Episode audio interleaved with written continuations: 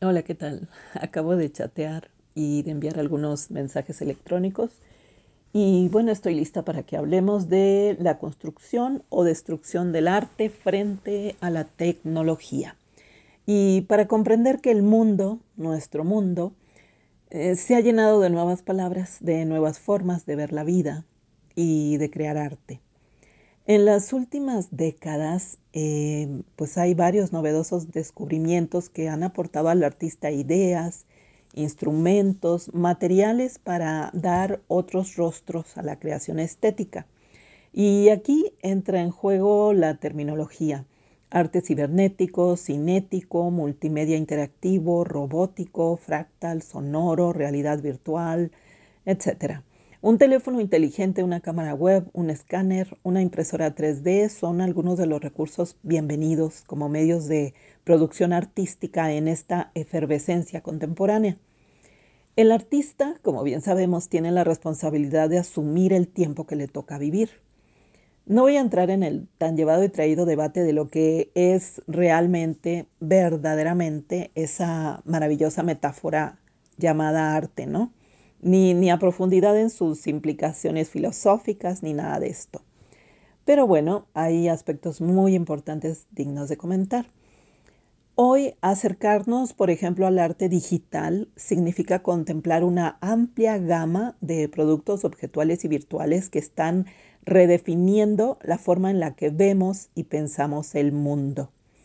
De esto hay tanto que decir que necesitaríamos tomos enormes para plasmar todas las diatribas, los discursos, los panegíricos y las blasfemias también, ¿no? Que en torno al tema se han vertido. Sin embargo, eh, bueno, eh, vamos a decir que los varios ensayos que he leído, eh, que ofrecen diferentes puntos de vista acerca de la creación del arte por medio de las nuevas tecnologías, pues generan preguntas a partir de las cuales surgen nuevos cuestionamientos. Es decir, sus dudas despiertan mis dudas. Por ejemplo, hay quien habla de que la tecnología eh, quizá tiene la obligación de salvar a la creación artística del impasse que ha estado viviendo. Eso opinan algunos, ¿no? Pero yo me pregunto si son los medios de creación y no los creadores los que en este caso son los que van a marcar la diferencia.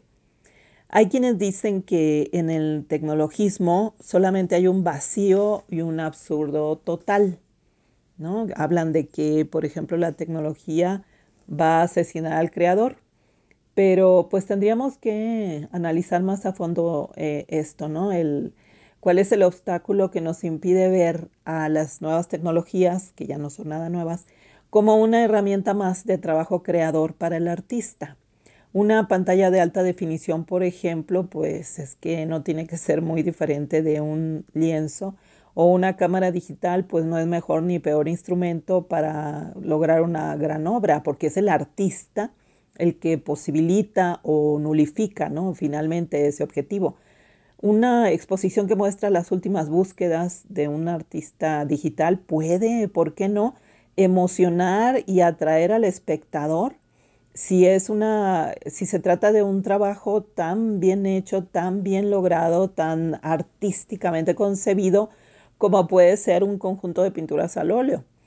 Em, se ponen en marcha las capacidades perceptivas aquí del, espectador. Em, las capacidades expresivas del artífice son unas, ¿no? Pero finalmente pues el espectador las recibe y el juego no ha cambiado, es el mismo después de tantos siglos, ¿no? Creador, obra, espectador. Si a alguien le parece a estas alturas todavía descabellado que pueda crearse arte por computadora, ya que se rompe con lo tradicional, entre comillas, pues sépase que lo que dijimos, ¿no? Que las nuevas tecnologías ya no son nuevas, tienen mucho rato en circulación.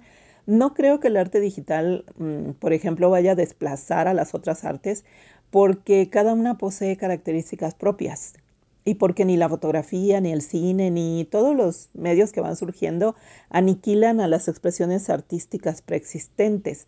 Son solamente eh, nuevos lenguajes en su momento, nuevas maneras de resignificar el mundo, pero que pueden integrarse muy bien con lo que ya hay. Tampoco creo que el arte sea ahora menos místico que antes, como han dicho algunos críticos al hablar de la supuesta muerte del arte. Matamos al arte cuando no comprendemos que los impases, estos lapsos temporales de los que está plagada la historia del arte, pues son eso nada más, lapsos temporales, ¿no? La historia, la historia del arte es cíclica, es pendular. En su ir y venir, en sus crescendos y reveses, nos lleva siempre de nuevos a grandes momentos. Y hay artistas que utilizan hoy con éxito formas rotundas de representar misteriosas, fantásticas y escurridizas alegorías que caben bajo la noción de arte. Cabe recordar desde luego que es sano buscar el equilibrio. Si bien es sensato aceptar a las nuevas tecnologías como herramientas de creación artística tan aptas como las tradicionales, claro que tampoco vamos a deificarlas. Eh, hay quien dice que nadie puede dejar de impresionarse ante una instalación interactiva de diseños por ordenador, a diferencia de nuestra respuesta ante, ante un cuadro o, un video. Bueno, es que realmente la esencia de la pieza es lo que va a conmover, va a emocionar al, al espectador.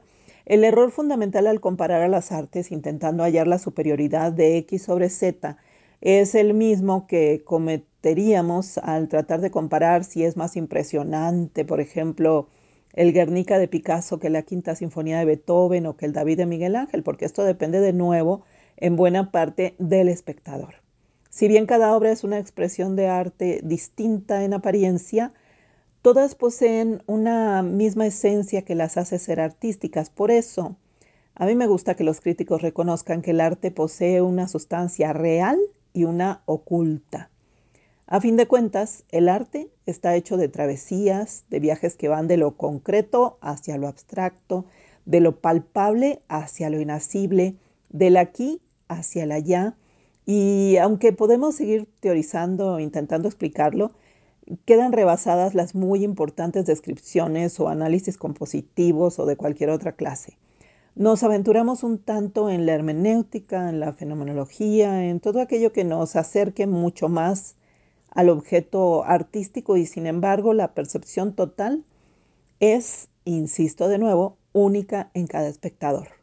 El lápiz, el pincel, el ordenador, la cámara digital, el escáner son simplemente el medio para llegar al fin.